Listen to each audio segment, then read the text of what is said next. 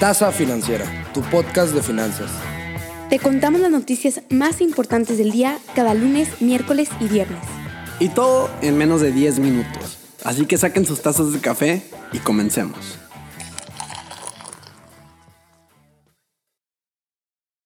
Muy buenos días, sean todos bienvenidos. Los saludo con mucho cariño Santiago Fernández en este lunes 25 de enero. Estamos a nada de que se acabe el mes. Digo, ya sé que empezamos capítulos a medio mes, o sea, no me digas nada. Pero como quiera, ya se está acabando enero. Entonces vamos a darle a la última semana. Y primero, pues con la primera noticia. Me voy a poner un tapaboca, ¿saben cuándo? Cuando no haya corrupción ya. Entonces me pongo el tapaboca. Tómala. Pues así cuando iba a llegar el día en que se lo ponga. Pues con la noticia de que el día de ayer, en la tarde, el presidente Andrés Manuel López Obrador informó a través de su cuenta de Twitter que ya se contagió del bicho. El contagio del COVID-19 es algo que no le sería a alguien jamás, pero debemos de admitir que AMLO no era fan de tomar las medidas necesarias en todo momento. ¿Cómo olvidar el famoso... Mire, ah, eh, lo del coronavirus, eso de que este, no se puede uno abrazar, hay que abrazarse. ¿eh? no pasa nada, En fin, el mandatario asegura presentar síntomas leves y que ya se encuentra en tratamiento médico. También precisó que la secretaria de Gobernación, Olga Sánchez Cordero, lo representará en las conferencias matutinas. Sin embargo, agregó que él estará pendiente de los asuntos públicos desde Palacio Nacional y que de hecho mañana atenderá una llamada con el presidente Vladimir Putin para el posible envío de la vacuna Sputnik 5.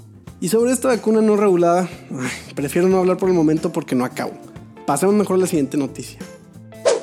En otras noticias, los Juegos Olímpicos de Tokio 2020 dejaron de ser en 2020 con todo este rollo de la pandemia y por lo tanto el plan es celebrarlos este año.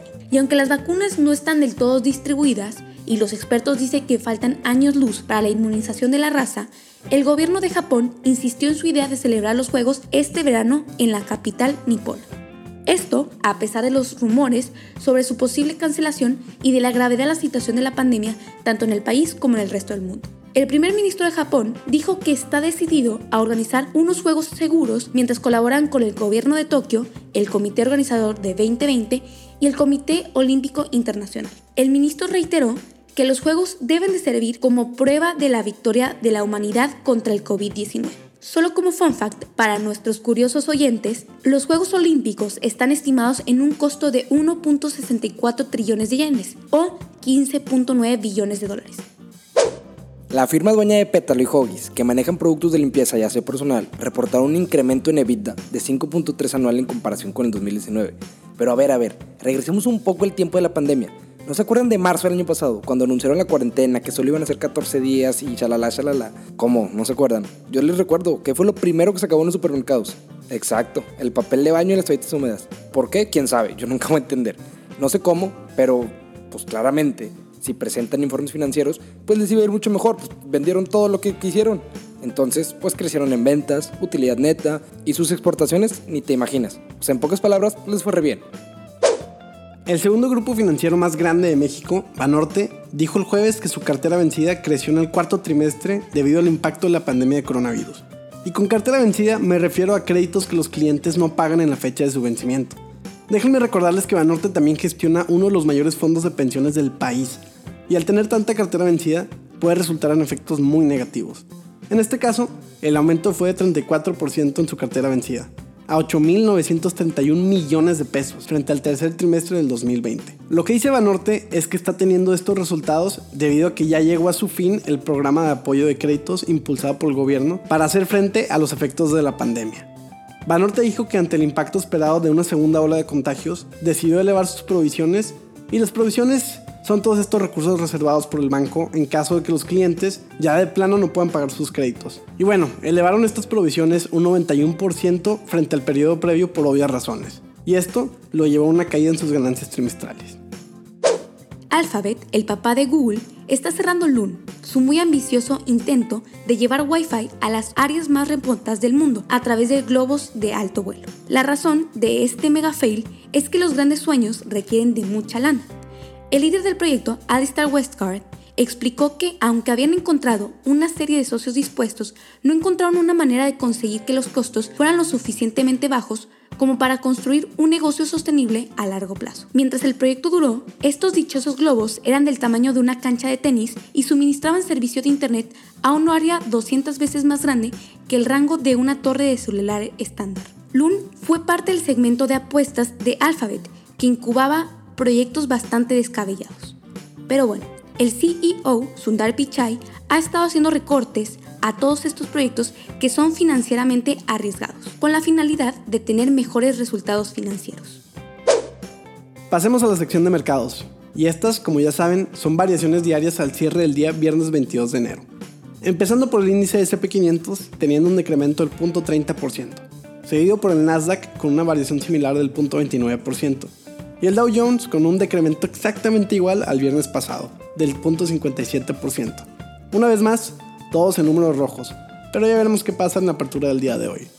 En divisas, el dólar cerró en 19.92 pesos y el euro en 24.25 pesos. La interminable pelea de ver quién puede hacer el chip más eficiente del mercado sigue. Lleva años, pero sigue.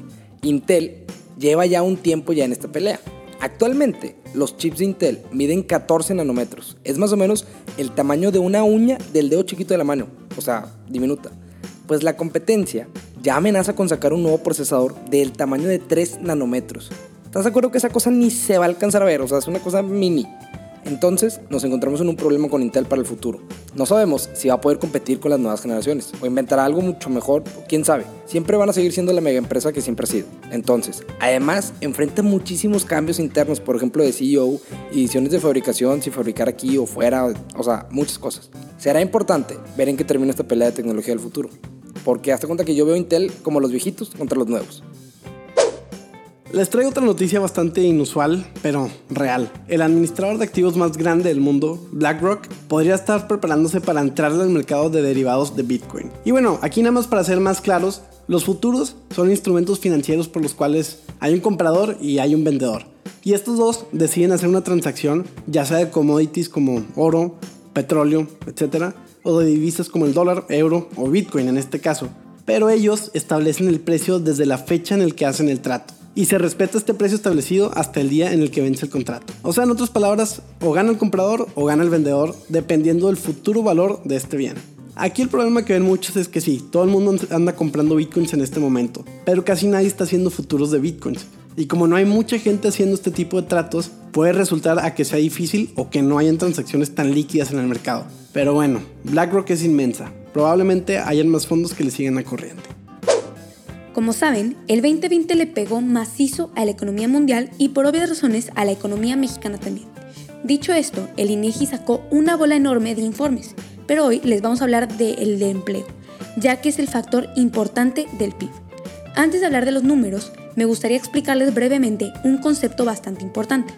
La población de empleo se divide en dos bloques.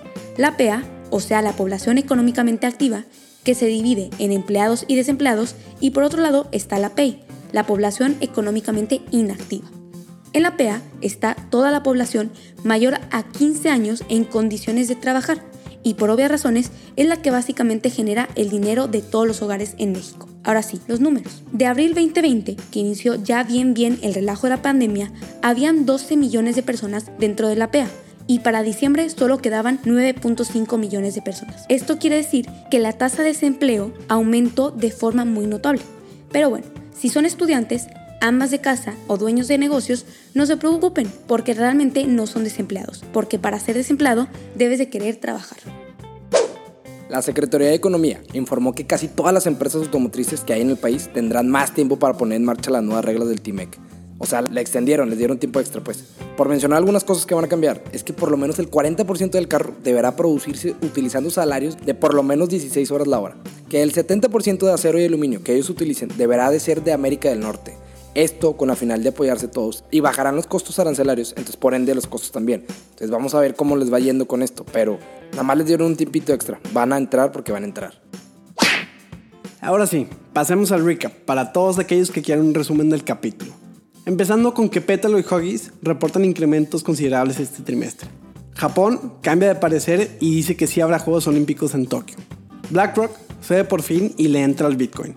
Alphabet está cerrando Loon, empresa que tenía la intención de llevar Wi-Fi a nivel mundial. En México, más de 2.5 millones de personas se quedan sin empleo en el 2020. Intel se puede quedar atrás en la pelea de nanotecnología. Banorte reporta incremento en su cartera vencida debido a la pandemia. AMLO da positivo a COVID-19. Y por último, le dan tiempo extra a empresas que fabrican carros para sumarse al TIMEC. Y bueno, con esto damos por terminado un episodio más de esto que es la tasa financiera. Si lo disfrutaron tanto como nosotros, no olviden darnos follow y like en nuestras redes sociales como arroba tasa financiera. Mi nombre es Edina Velasco y les deseo un excelente día. Hasta el miércoles.